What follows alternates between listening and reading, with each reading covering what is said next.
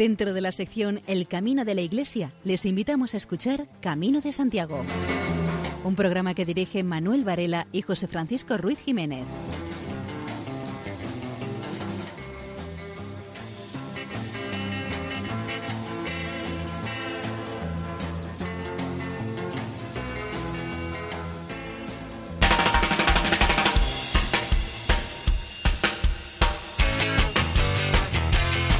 Queridos oyentes, les damos la bienvenida a una nueva edición del Camino de Santiago en la sintonía de Radio María.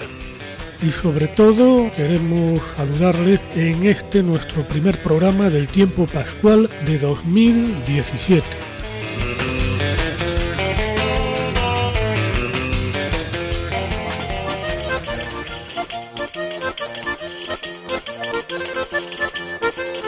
Nuestro programa de hoy les ofreceremos nuestros contenidos habituales, noticias jacobeas, buena música. Tendremos un invitado especial a partir de este programa, que es el doctor Vázquez Gallego, quien nos ilustrará con sus consejos médicos eh, muy útiles para hacer el Camino de Santiago en las mejores condiciones eh, físicas y de salud posible. También tendremos como invitada a Isa Barbosa, voluntaria de acogida cristiana en el camino. Y sin mayor dilación, entramos en materia.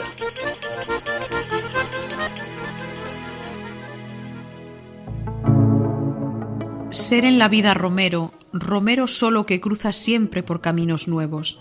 Ser en la vida Romero, sin más oficio, sin otro nombre y sin pueblo.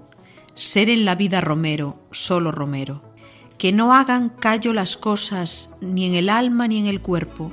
Pasar por todo una vez, una vez solo y ligero, ligero, siempre ligero. Que no se acostumbre el pie a pisar el mismo suelo, ni el tablado de la farsa, ni la losa de los templos, para que nunca recemos como el sancristán los rezos, ni como el cómico viejo digamos los versos. La mano ociosa es quien tiene más fino el tacto en los dedos, decía el príncipe Hamlet. No sabiendo los oficios los haremos con respeto, para entrar en los muertos como debemos cualquiera sirve, cualquiera menos un sepulturero. Un día todos sabemos hacer justicia, también como el rey hebreo lo hizo Sancho el Escudero y el villano Pedro Crespo. Que no hagan callo las cosas ni en el alma ni en el cuerpo. Pasar por todo una vez, una vez solo y ligero, ligero siempre ligero. Sensibles a todo viento y bajo todos los cielos, poetas nunca cantemos la vida de un mismo pueblo, ni la flor de un solo huerto, que no todos los pueblos y no todos los huertos nuestros. León Felipe.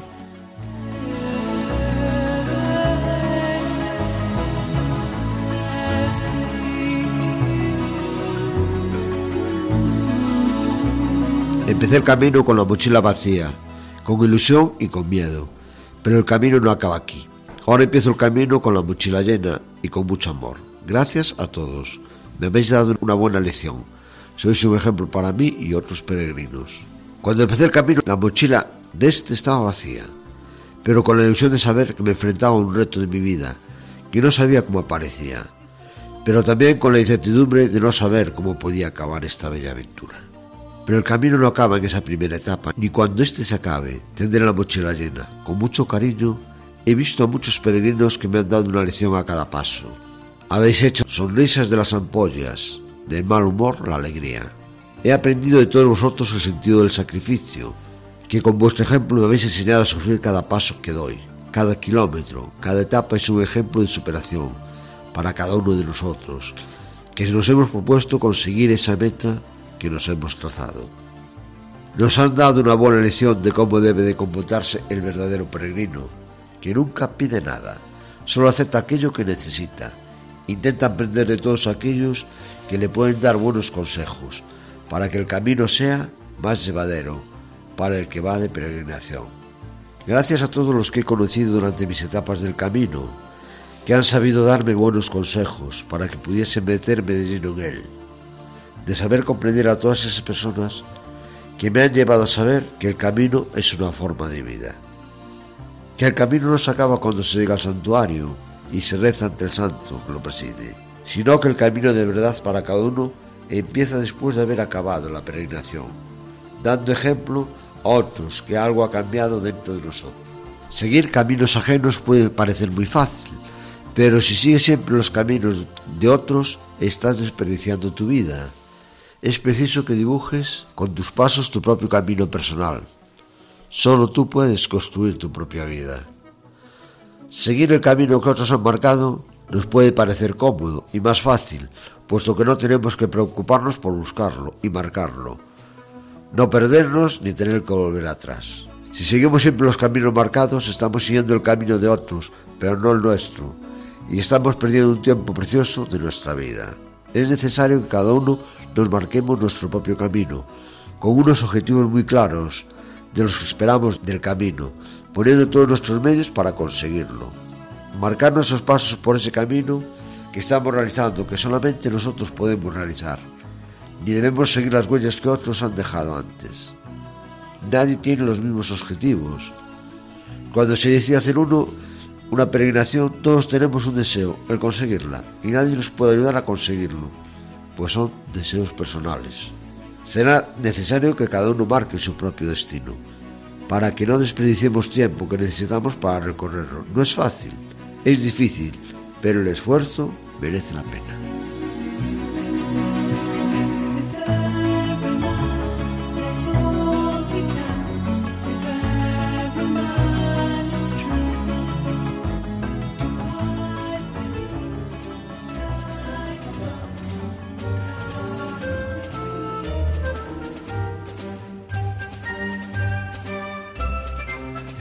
De Filo, Fray Juan Antonio Torres Prieto, escribió sobre la figura de Jesús presentándolo como peregrino, concretamente sobre su resurrección.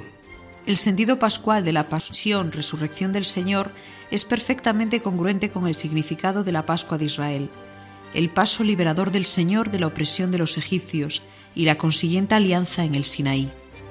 Dios da el nombre cautivo del pecado a la libertad, peregrina hacia la vida al resucitar de la muerte y establece la nueva y eterna alianza. Jesús peregrina desde la esclavitud y la muerte hacia la vida inefable e inconmensurable del resucitado. Jesús, que camina hacia Maús, es el único peregrino, como bien profetiza Cleofás, que ha celebrado la nueva Pascua en Jerusalén. Dios mismo ha realizado en él su definitiva intervención salvífica en nuestra historia.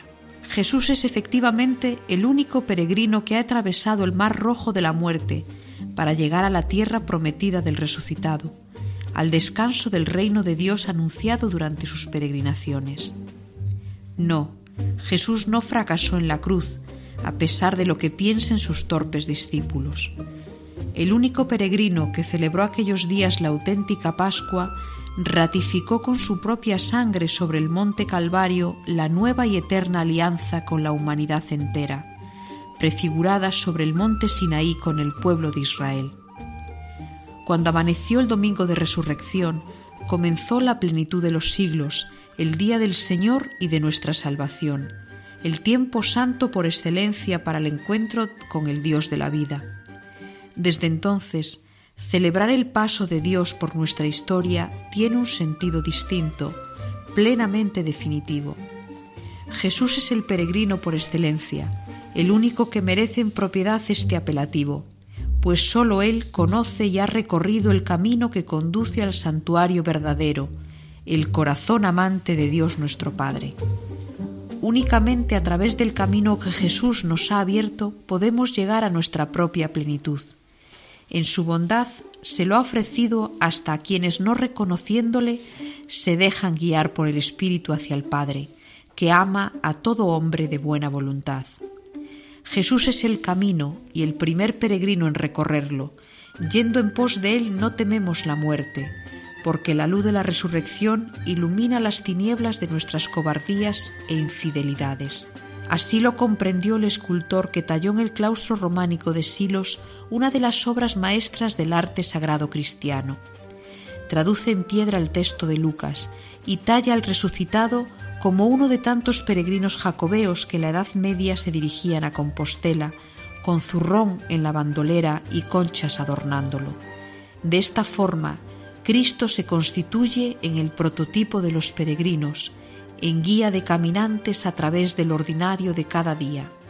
Hasta aquí las palabras del monje de Silos, Fray Juan Antonio Torres Prieto.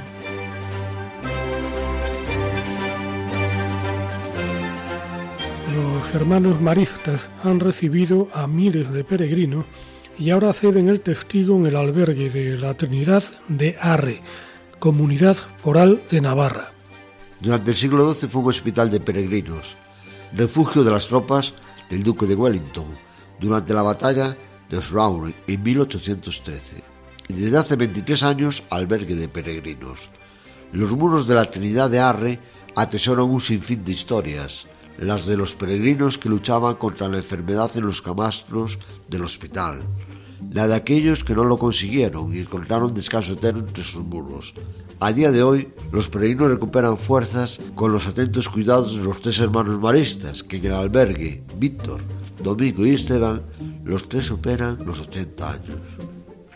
Llegaron hace 23 años, porque por aquel entonces vivían con ellos varios seminaristas.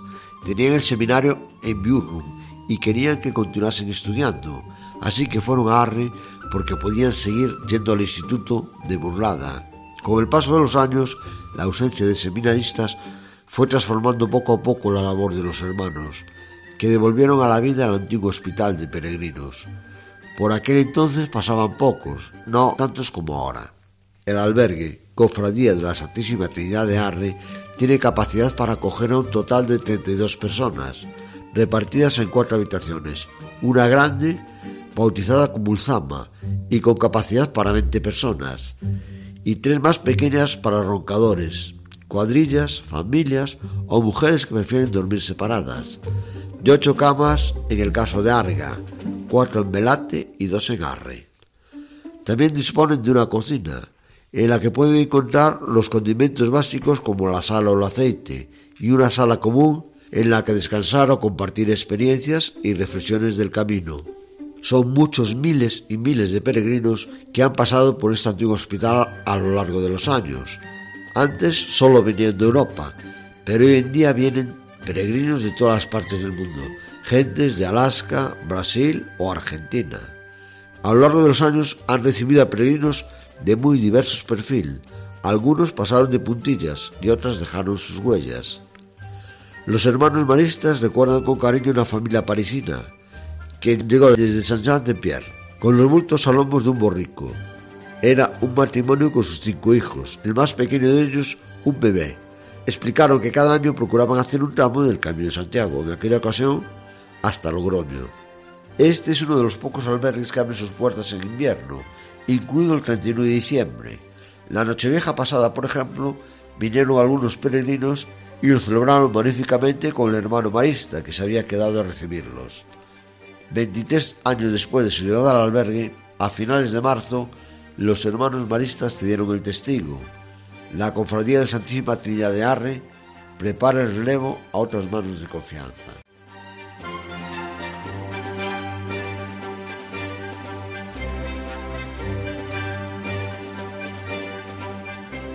En esta última sección dedicada a la actualidad jacobea escuchamos entre noticia y noticia el tema Red River Valley del disco Country for All Men por el que su intérprete John Schofield recibió el premio Grammy 2016 en la categoría de álbum instrumental de jazz.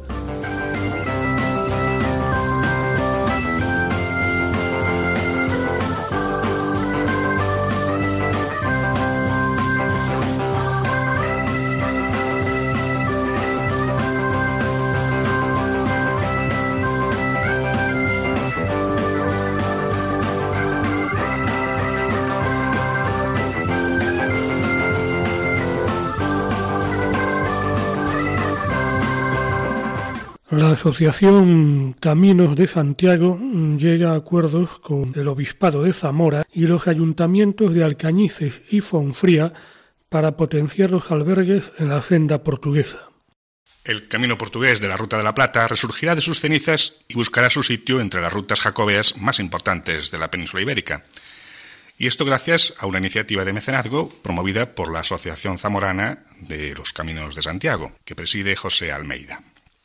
La idea es establecer un acuerdo con los ayuntamientos por periodos anuales, haciéndose cargo la asociación de la gestión y los consistorios del gasto de abastecimiento de agua, luz y seguros, algo que ya vienen costeando eh, por su cuenta. Como ejemplo de éxito está el albergue de Tábara, situado en el Camino Sanabres.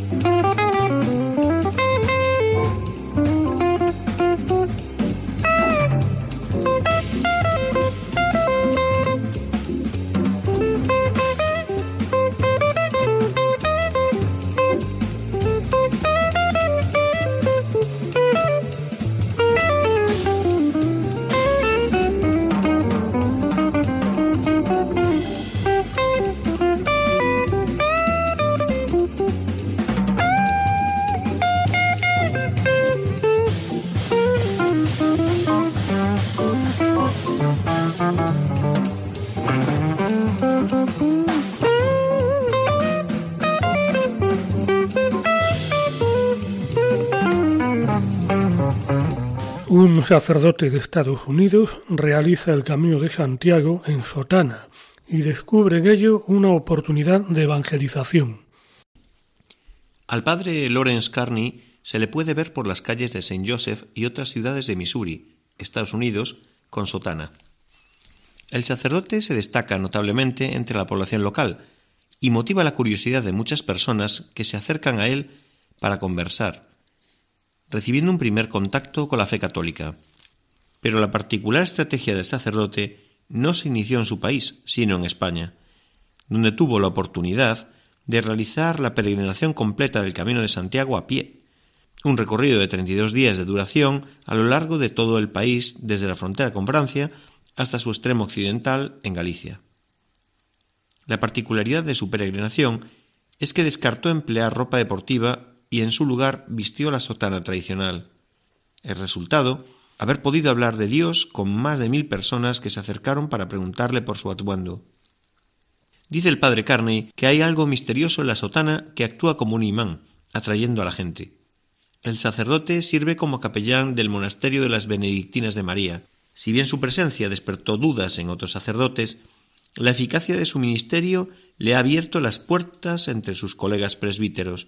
Al salir a caminar, el sacerdote ve, habla y ora con quienes no tendría oportunidad de encontrarse. Además, gracias a su sotana, su presencia en las calles es una imagen visible o un icono de la Iglesia, y de la Iglesia de St. Joseph en particular. El padre Carney escribió un libro con su experiencia bajo el título de Walking the Road to God, recorriendo el camino a Dios. Invita a los sacerdotes a ampliar su labor apostólica con un medio tan sencillo como salir a caminar en oración.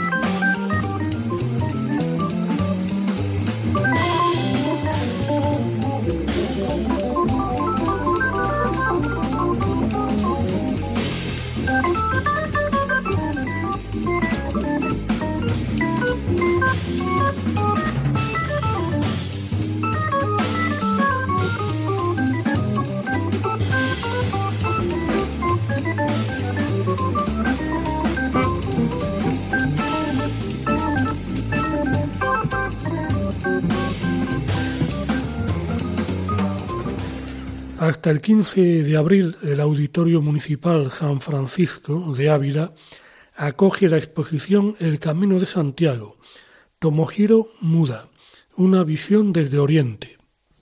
Tomohiro Muda es un fotógrafo que nació en 1956 en la prefectura de Nara, en Japón. Viajó por todo el mundo tomando imágenes de arte. A Santiago de Compostela peregrinó dos veces fotografiando el camino y ofreciendo así su propia visión de la ruta. Tomohiro Muda se declara amante del románico francés y sobre todo del español, de Santiago de Compostela y de la peregrinación jacobea. La exposición es resultado de dos peregrinaciones en la más completa soledad por el Camino de Santiago. A través de las fotos se busca reflejar el carácter vertebrador de la ruta jacobea con imágenes de las diferentes etapas del camino. Se da especial importancia al concepto itinerante que comparten todas las peregrinaciones tengan el origen que tengan. Tomohiro Muda es un apasionado por el arte románico y decidió inmortalizar su visión de una experiencia única. Resalta por encima de todo una especial sensibilidad que queda patente en las tonalidades seleccionadas y en los contrastes entre la luz y la sombra. La colección de fotografías se presentó por primera vez al público en París en el año 2008 y tuvo una gran aceptación entre los asistentes al captar, según los críticos, de una forma muy sutil y clara el espíritu inconfundible del arte románico.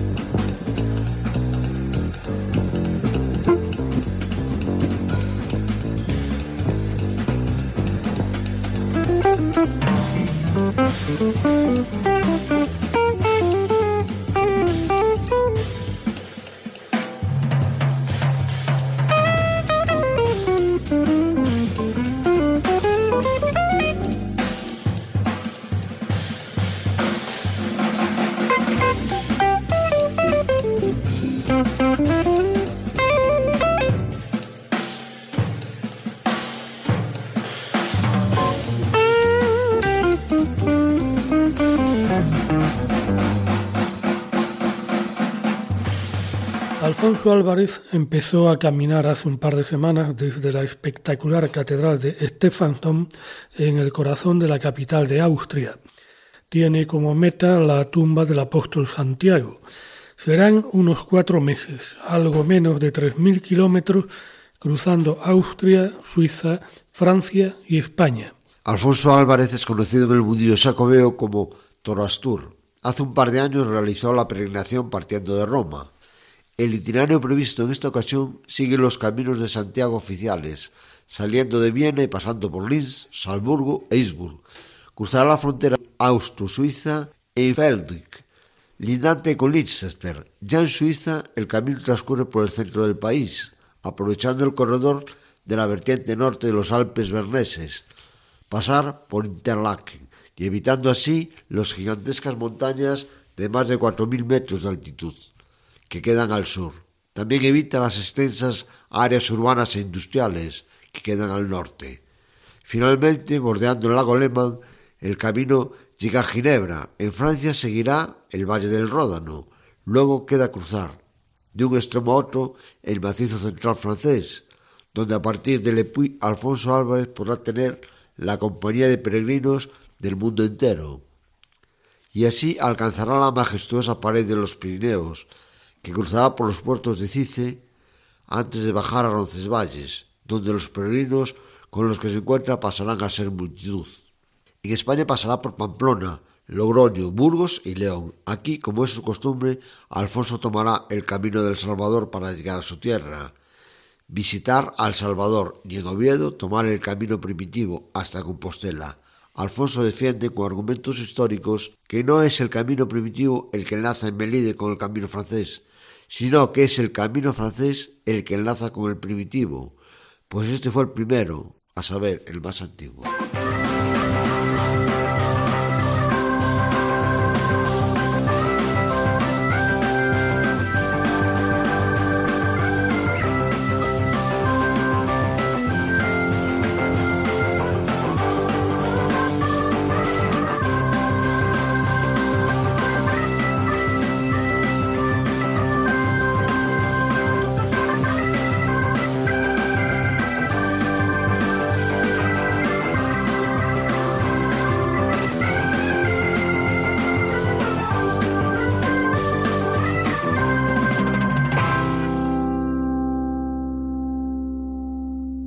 Están escuchando Camino de Santiago en Radio María. Isa Barbosa, voluntaria de acogida cristiana en el camino, nos dará hoy su testimonio y nos hablará de su experiencia. Llegó una chica, final de la tarde, un día mucha lluvia, mucho frío, tenía 28 años, muy simpática, se llamaba Anne, no se puedo olvidar, no lo puedo olvidar. Me llegó y yo estaba allí la primera vez y estuve con ella y ella llegó muy emocionada y empezó a llorar.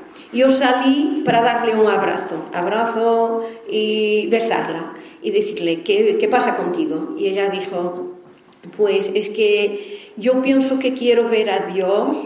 Yo, en mi yo soy coreana, nunca he oído hablar ni de espíritu, ni de Dios, ni de santos, ni de religiones. Soy economista.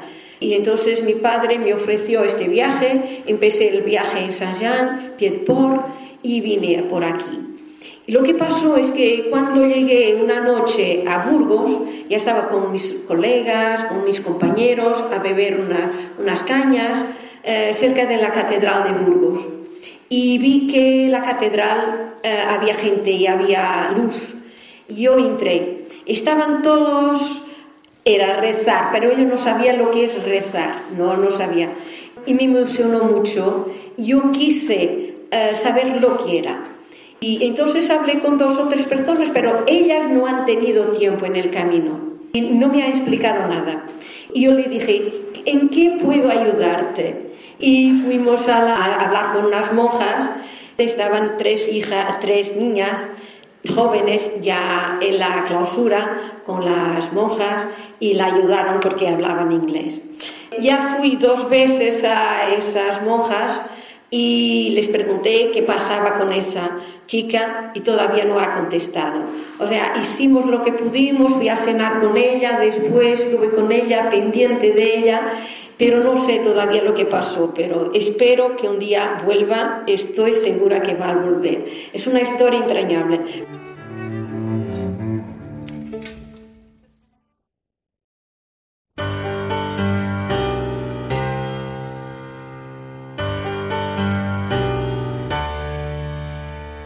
María José López nos habla acerca de la cordialidad en la sección Valores en el Camino.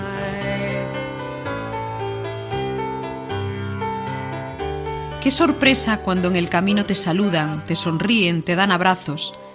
¿Y por qué no hacerlo en la vida cotidiana a ver qué pasa?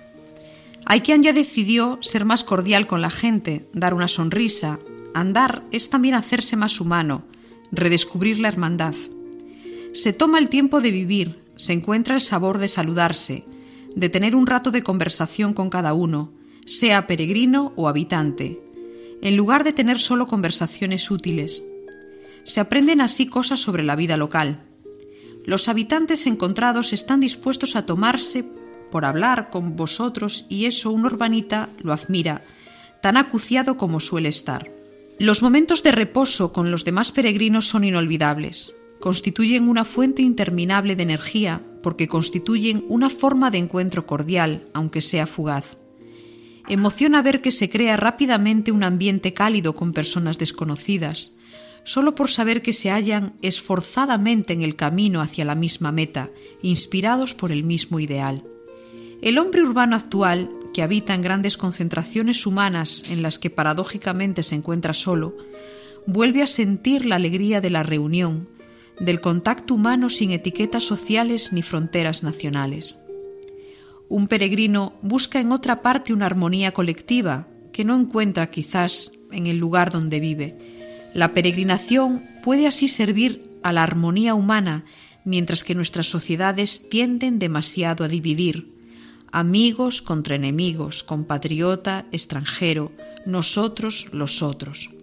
Gracias a su viaje el peregrino experimenta que su humanidad revela ser una composición compleja, ya que da lugar a la hospitalidad, a encontrar en otros su complemento, a tejer un mayor número de vínculos sociales, oír y comprender otras opiniones, otras visiones del mundo, otras convicciones. Pero esto supone que se forjó en sí mismo una actitud al encuentro, a la acogida, a dejarse acoger también La ruta es la ocasión de convertir la desconfianza frente al otro en confianza y la agresividad potencial en amistad o en fraternidad. Están ustedes en la sintonía de Radio María.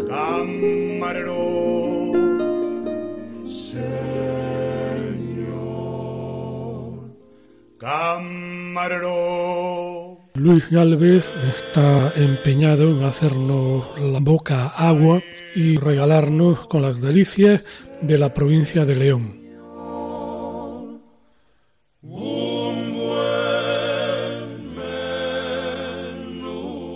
La montaña proporciona abundante ganado vacuno, lanar y por lo tanto todos sus derivados, carne, leche, quesos, mantequilla.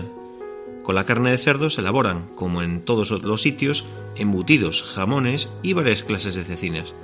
Tradicionalmente, los ríos leoneses eran excelentes despensas de truchas, pero la cantidad ha menguado mucho desde ya hace varios años. Hay platos históricos, como el cocido maragato o el famoso botillo berciano, sobre el que han corrido ríos de tinta, siempre elogiosos. No hay que olvidar las verduras, las frutas y una dulcería muy arraigada, nicanores de Boñar, imperiales de la Bañeza o mantecadas de Astorga. El cocido maragato tiene la peculiaridad de que primero se toma el compango, es decir, todas las carnes, 10 en total, picipierno, morcillo, cecina de vaca, chorizo, tocino, relleno, gallina, oreja, pata y morro de cerdo. Se incluye entre las carnes el relleno, que se hace con miga de pan, perejil, ajo y hierbabuena y una picadilla de chorizo, jamón e incluso carne picada del mismo cocido. El segundo plato está formado por los garbanzos, las patatas y la berza o repollo. Y el tercer vuelco es la sopa, con pan, fideos o arroz, y a veces se añaden incluso rodajas de chorizo, perejil y huevo duro picadito. De postre con el cocido maragato, los típicos roscos maragatos, natillas o unas pastas. La historia de este cocido tiene dos versiones. Una de ellas atribuye el invento a los Domínguez, unos arrieros de Foncebadón, que hacían su primera parada de viaje en Astorga y lo fueron imponiendo. Lo más peculiar del cocido maragato, el orden en que se come, se atribuyó a las tropas de Napoleón.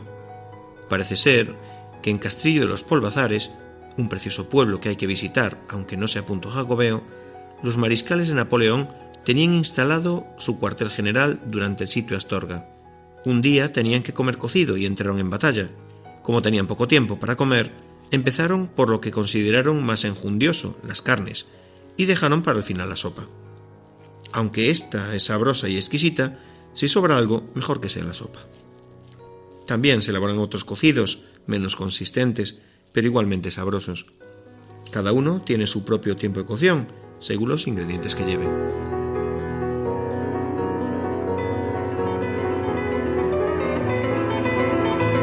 María José Sánchez, en su sección Páginas en el Camino, hace referencia a la obra de Basilio Losada Castro, La Peregrina.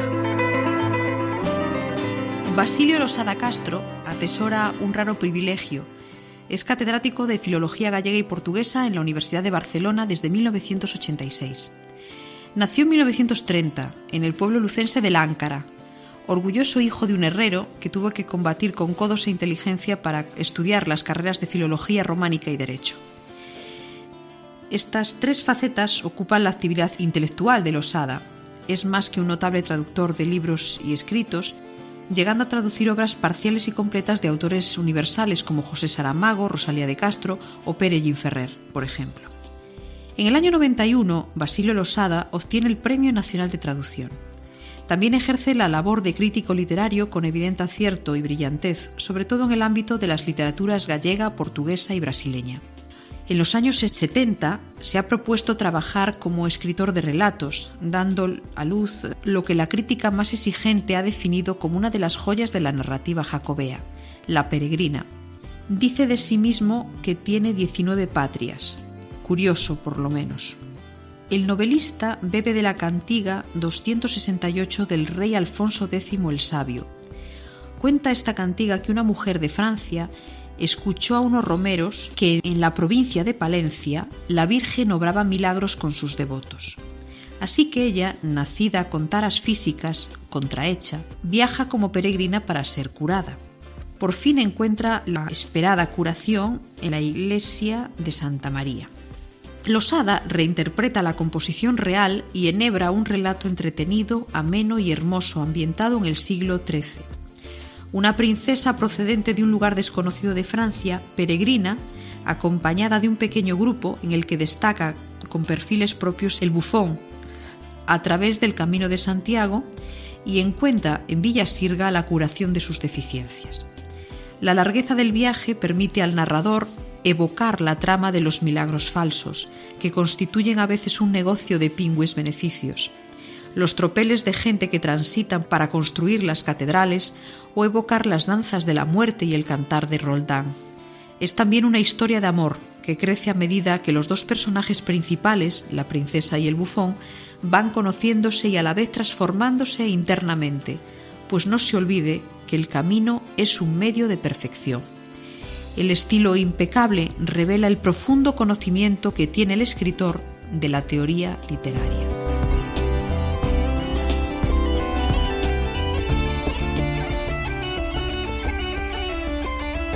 Manuel Ventosinos, en la sección Peregrino de Actualidad, nos eh, lleva a peregrinar por tierras de La Coruña y Lugo en la etapa Palas de Rey Boente. Quinta etapa del Camino de Santiago, Palas de Rey Boente. Es una caminata llevadera, al ser bastante llana y con poco piso de asfalto, discurriendo esto por caminos bastante bien señalizados con poca posibilidad de poder perderse. La altitud de esta etapa de la serie son 556 metros, llegada a Buente 400 metros. Y la cota más alta es Carballal con 535 metros, por lo cual es prácticamente llana de todo. En esta etapa se encuentran varios albergues en distintos puntos del camino, con la particularidad que dejamos la provincia de Lugo para entrar en la de A Coruña. El camino está bastante bien arreglado. Discurre entre bosques de árboles que durante los días calurosos de verano dan sombra al peregrino y, en fin, se lleva bastante bien. El lugar de programación más importante que nos vamos a encontrar es Belide, donde el peregrino encuentra todo lo que necesita para mejorar el camino. O sea, hay, hay de todo, o sea, desde médicos, tenemos supermercados, restaurantes y sobre todo pulperías, donde el peregrino hace un alto para probar el rico pulpo a la gallega, estilo feira. Antes de llegar a la villa de Meline nos encontramos con un puente románico a la altura de Furelos. Este está referenciado en documentos de las peregrinaciones de la Edad Media. Aquí, en el mismo lugar de Furelos, encontramos la iglesia abierta. Su importancia es que podemos ver un Cristo crucificado con su mano extendida. Es de las pocas tallas que se pueden encontrar de este estilo. Una vez pasados Furelos ya entramos en las calles de Melide. Era día feriado, con una gran aglomeración de gente de vendedores de todo tipo, dando una gran animación a las calles de dicha villa. Nos ha dado tiempo a visitar la iglesia de Melide, donde hemos podido ver sus retablos muy bien cuidados, así como los sarcófagos de nobles personajes que vivieron en dicha villa. Seguimos el camino por las calles de Melide pasando por delante del albergue de la Junta de Galicia de esta villa, donde incluso pueden pernotar los jinetes que a caballo realizan el camino. Cruzamos la carretera y empezamos una bajada que nos lleva hasta el río, lugar donde tenemos que cruzar por grandes piedras que forman un puente que nos hace retrotraer a otros tiempos de las peregrinaciones. Subimos hasta llegar a la carretera y ya en el pueblo nuevamente donde acababa esta etapa. El tiempo nos ha acompañado en toda la etapa con un día nuboso y con una temperatura agradable para andar y disfrutar de bellos parajes por los que discurre la etapa de hoy. Así, a grandes rasgos, resumimos una de las muchas etapas que hemos realizado de este camino.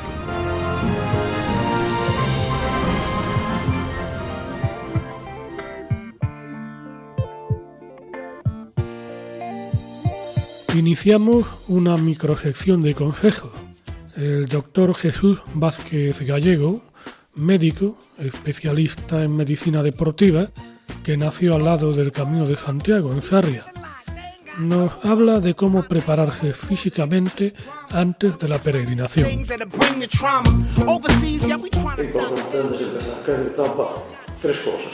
Es el calentamiento. El calentamiento es la preparación. Vamos a compararnos un poco a los deportistas profesionales. Hay una preparación, un entrenamiento, que son los días de semana. Aquí se necesitan por lo menos dos o tres meses para tener una buena preparación. Y el domingo es el día de la competición del partido. Esa es la ruta que se va a recorrer. Es empezar unos dos o tres meses antes, empezar caminando distancias cortas, lo que antes el sedentario tiene que hacer un poquito más de esfuerzo, el que está habituado a caminar, a hacer algo de actividad física, deporte, le va a costar menos trabajo y después ir progresando de semana en semana y las dos o tres últimas semanas ya ir metiendo un pouco de peso na mochila, cargándola, con o que se va a levar, más ou menos, con cualquier peso, para que se adapte uno a la mochila e también a la mochila se adapte un pouco ao cuerpo, que debe estar perfectamente sempre pegada á espalda, también se debe empezar a utilizar calzado, que vamos a llevar nunca, lo que se siempre, nunca estrenar calzado en el camino, e es importante también salir a caminar por uns sitios que más ou menos van a tener ao longo del camino pois, en terreno con arcilloso, terreno embarrado, terreno con pedregoso, subidas y bajadas, etc. Y es la manera de que el cuerpo se vaya adaptando y se vaya preparando para el esfuerzo que le, que le espera. Es importante las condiciones climáticas, lógicamente en primavera e en outono son, son ideales e en el invierno es peligroso, sobre todo se si hay que subir puertos y en el verano, los meses de julio y agosto, por el calor excesivo y el peligro de deshidratación que puede haber. El último disco de Dulce Ponte, Peregrinación, incluye un tema, la peregrinación. Dulce Pontes es mucho más que una cantante. Es compositora, arreglista, pianista, bailarina, productora y más.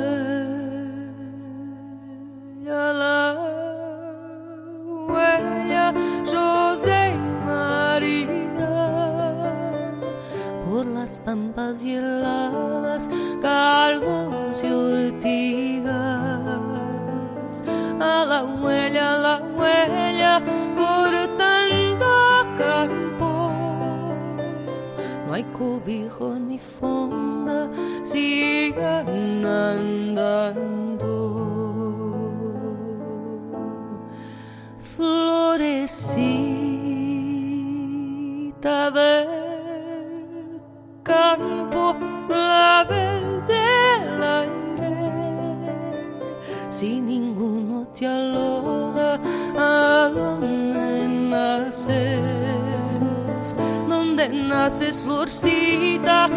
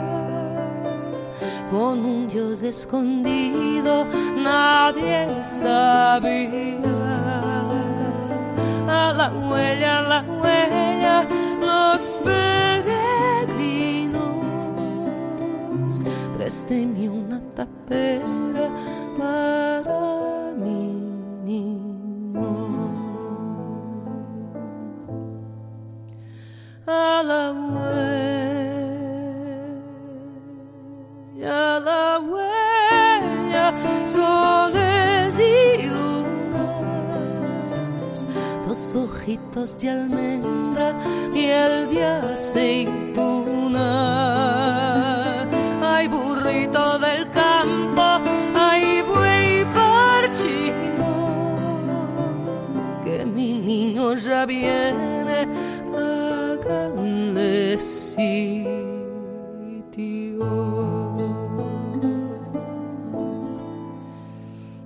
ranchito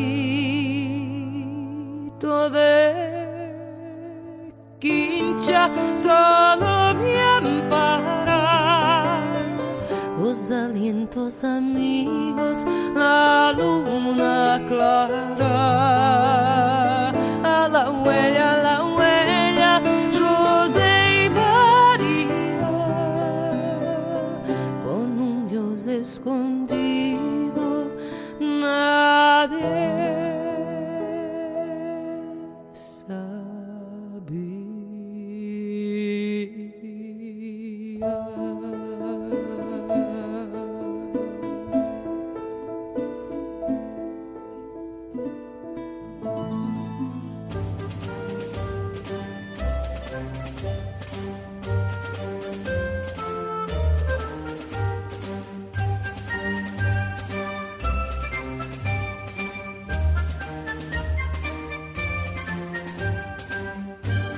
Empezamos un segundo bloque de noticias hablando de la Asociación Jacobea de Almería, Camino Mozárabe.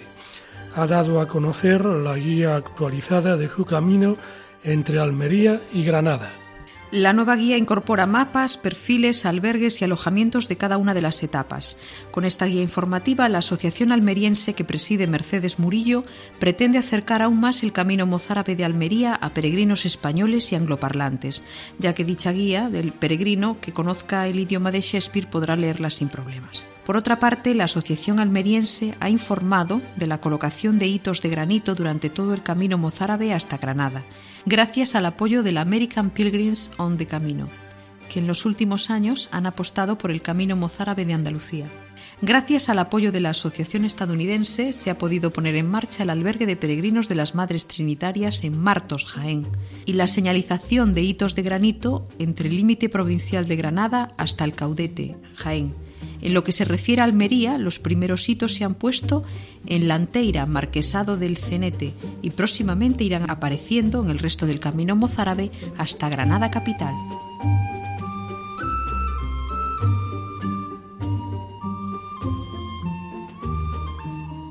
La televisión de Galicia se suma a la llamada Glow TV o Televisión a Modiño con el proyecto Destino Santiago. A través de un nuevo canal en la web se retransmite el recorrido en tiempo real desde Roncesvalles de Lucía Pérez y Toñito de Poy. En total, más de 300 horas de emisión con presencia multiplataforma a través de todos los soportes de los medios públicos, con conexiones en la televisión gallega y en la radio gallega. Se trata de una iniciativa experimental enmarcada en la Bovisión. Los artistas musicales Lucía Pérez y Toñito de Poy son los protagonistas de una peregrinación en tiempo real que se extenderá a lo largo de 40 jornadas y que se emitirá multiplataforma a través de todos los soportes de los medios públicos, Televisión de Galicia, Radio Gallega, web y redes sociales.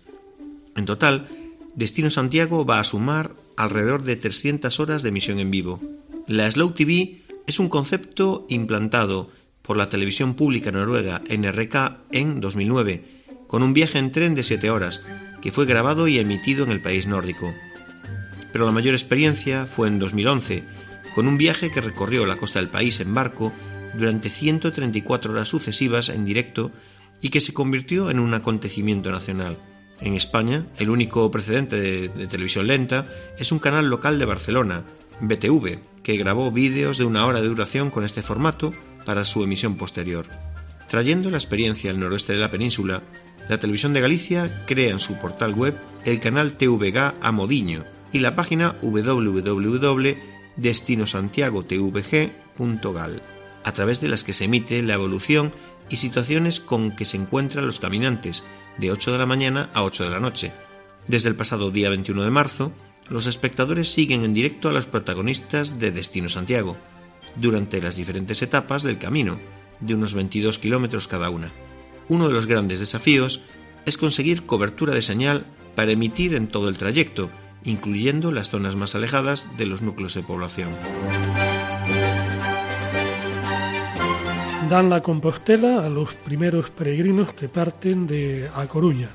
Los que hagan el camino en sentido inverso recibirán la Herculina. Para obtener la Compostela, por haber hecho un tramo del Camino de Santiago, es indispensable demostrar que se han recorrido al menos 100 kilómetros a pie. De ahí que para los peregrinos que optan por el camino inglés desde A Coruña sea imposible obtener esta credencial, ya que la distancia es inferior. A finales de diciembre del año pasado, el Cabildo, ante la petición de la Asociación Gallega de Amigos del Camino de Santiago, varias asociaciones extranjeras, cofradías, instituciones jacobeas y del propio Concello de A Coruña ha decidido otorgar la Compostela a los peregrinos que vengan desde el puerto coruñés y acrediten en su país o región de origen que han recorrido el tramo que completa los 100 kilómetros. También se decidió dar la Compostela a los residentes de A Coruña o alrededores que sin hacer este centenar de kilómetros visiten espacios jacobeos en esta ciudad y después recorran a pie el resto del camino hasta el sepulcro del apóstol. Fue lo que hicieron Monse Bouzas y Manuel Pazos, ella de Outes y el de Oroso, vecinos del área metropolitana coruñesa. En su caso visitaron y cuñaron la credencial en la iglesia románica de Santiago de A Coruña, lugar de partida histórica de los peregrinos. Al llegar a la oficina del peregrino de Santiago les dijeron que eran los primeros en obtener la Compostela desde que el Cabildo tomó esta decisión. En concreto, los dos caminantes hicieron casi 91 kilómetros en cuatro etapas. Manuel Pazos realizó esta peregrinación en el marco de una investigación para elaborar una guía del camino inglés que será editada por el Concello de Oroso y se le llamará Descripción do Camiño Inglés da Coruña a Compostela.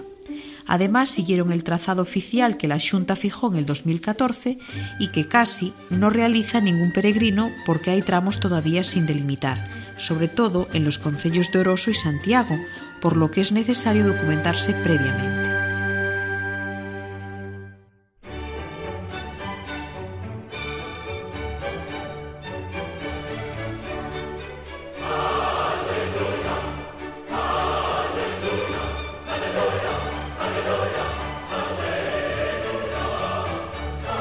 Hasta aquí hemos llegado en este programa de Pascua de Resurrección. Estamos a punto de iniciar una nueva etapa entre Melbourne y Jerusalén. Les deseamos a todos una feliz Pascua de Resurrección. El Señor ha resucitado. Aleluya, aleluya. Hasta dentro de dos semanas, buenas noches y feliz andadura.